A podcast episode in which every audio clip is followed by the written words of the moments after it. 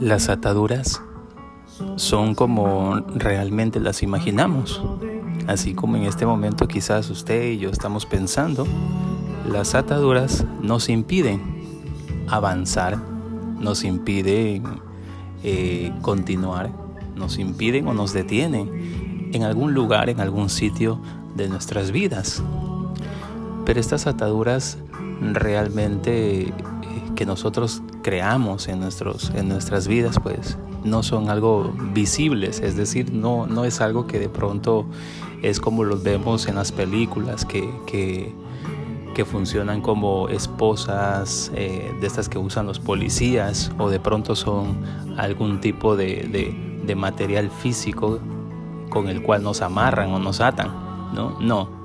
Estas ataduras son cosas que no podemos ver, pero que realmente nos detienen en un punto de nuestras existencias.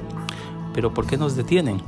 Porque simplemente no permite que veamos más allá o no permite que, que, seamos eh, sinceros, honestos con nosotros y podamos recibir algo bueno, algo agradable, algo que realmente nos va a hacer felices y que gracias a esas ataduras, pues todo lo que vemos o todo lo que imaginamos es que eso es malo, es que eso es algo eh, este, inhumano, es algo despreciable, es algo que no, que definitivamente no nos va a hacer bien a nosotros.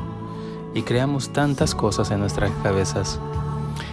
Más bien Jesús nos pide que, que perdonemos, que sanemos esas partes, esas historias en nuestras vidas y allí sí acercarnos a Dios para poder pedir todo lo que deseemos.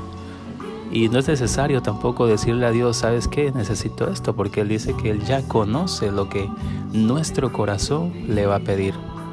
Pero, ¿qué es lo que Él requiere? De que soltemos cada una de esas cosas que de pronto nos están, nos están sujetando o nos están estancando en nuestras vidas y no nos deja ver la grandeza de Dios sobre todo en otras personas. A veces nuestra atadura más grande que llevamos es de pronto el resentimiento, la herida, algo que ha, causado una persona en nosotros y que no hemos podido sanar. Pidámosle a Dios en este día que nos ayude y que podamos ser honestos, no solo con Él, también con el prójimo, y así poder ver la grandeza de su amor. Dios te bendice en este día, te deseo todo lo bueno.